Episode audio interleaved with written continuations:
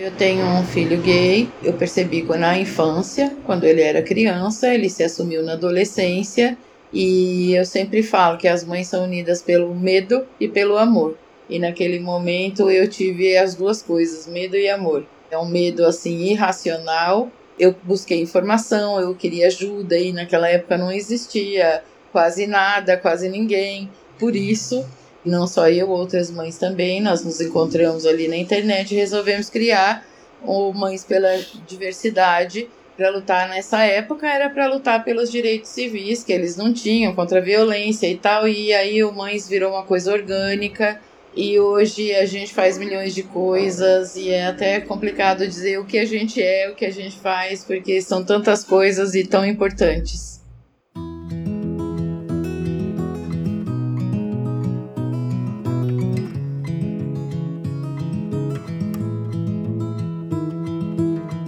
Olá, eu sou Adriana Kistler e esse é o podcast Você Precisa Conhecer Essa Mãe, que conta histórias de mulheres que, impulsionadas pela força da maternidade, criaram ações que transformam o mundo.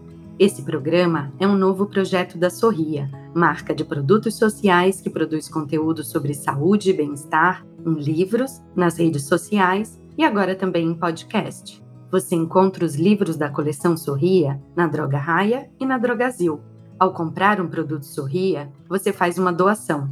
São 23 ONGs apoiadas que levam saúde ao Brasil inteiro. E ao ouvir e compartilhar esse podcast, você se inspira e ajuda a espalhar histórias de boas ações para mais pessoas. Vem com a gente conhecer essa mãe?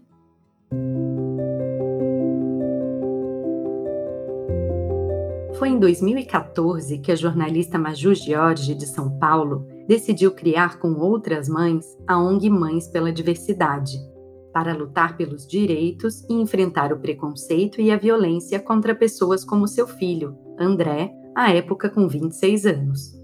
Além de levantar a bandeira da diversidade, o objetivo maior mesmo era acolher mães e pais que se sentem desorientados ao descobrir que seus filhos se assumiram e mostrar que muitas famílias têm as mesmas histórias, dúvidas e questões e que eles não estavam sozinhos nessa. Mas para Maju, a consciência sobre a importância de se engajar com essa causa veio cerca de uma década antes.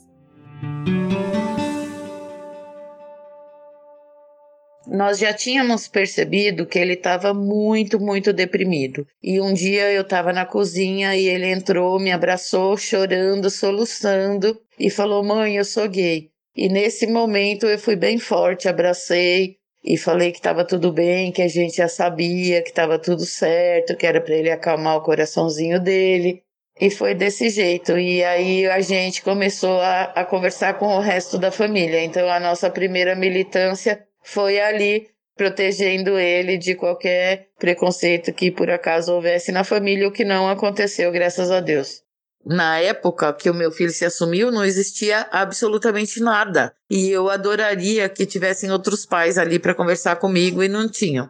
Então, assim, nós temos um grupo de acolhimento, é a nossa primeiro pilar é o acolhimento, o segundo é a informação. Então, assim, acolhemos as famílias, elas são acolhidas por outras famílias que passaram pelas mesmas coisas, acho que isso é importantíssimo porque a gente sabe que o que gera o preconceito é a ignorância, ignorância no sentido de desconhecimento né, da causa. A ONG Mães pela Diversidade tem sede em São Paulo e atende cerca de 2 mil pessoas de mais de 20 estados em todo o Brasil. Tanto o pilar de acolhimento quanto de informação tem como foco principal as famílias que acabaram de descobrir que seus filhos são LGBTQIA. Eles recebem conhecimentos importantes sobre temas como saúde mental e direitos na educação e no mercado de trabalho. E no caso de pessoas trans, questões mais específicas como bloqueio hormonal e cirurgia. Além disso, ações em empresas desenvolvendo projetos de inclusão e sensibilização de funcionários em escolas, universidades e estabelecimentos de saúde.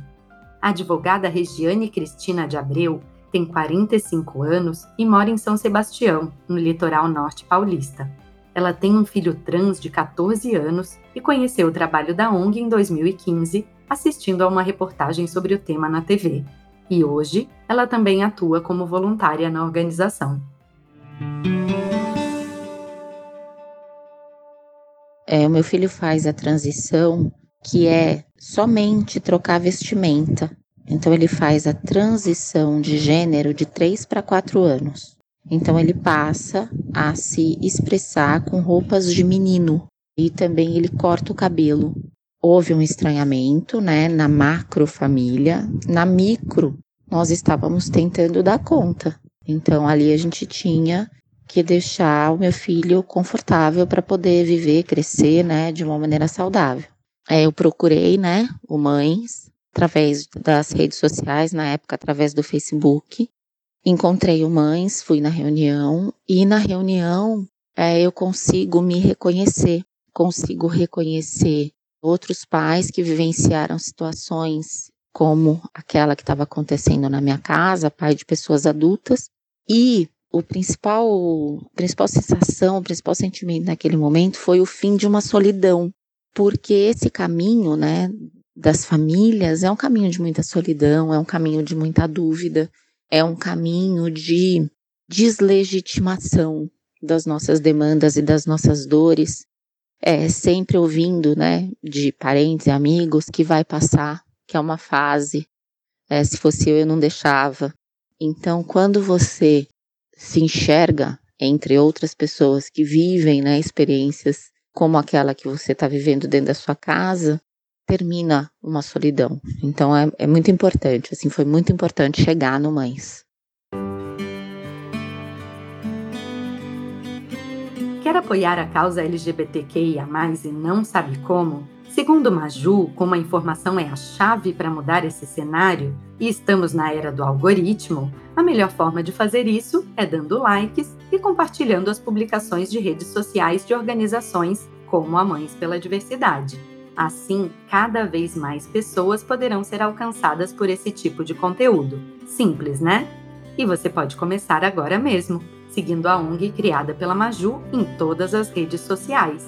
Arroba Mães pela Diversidade.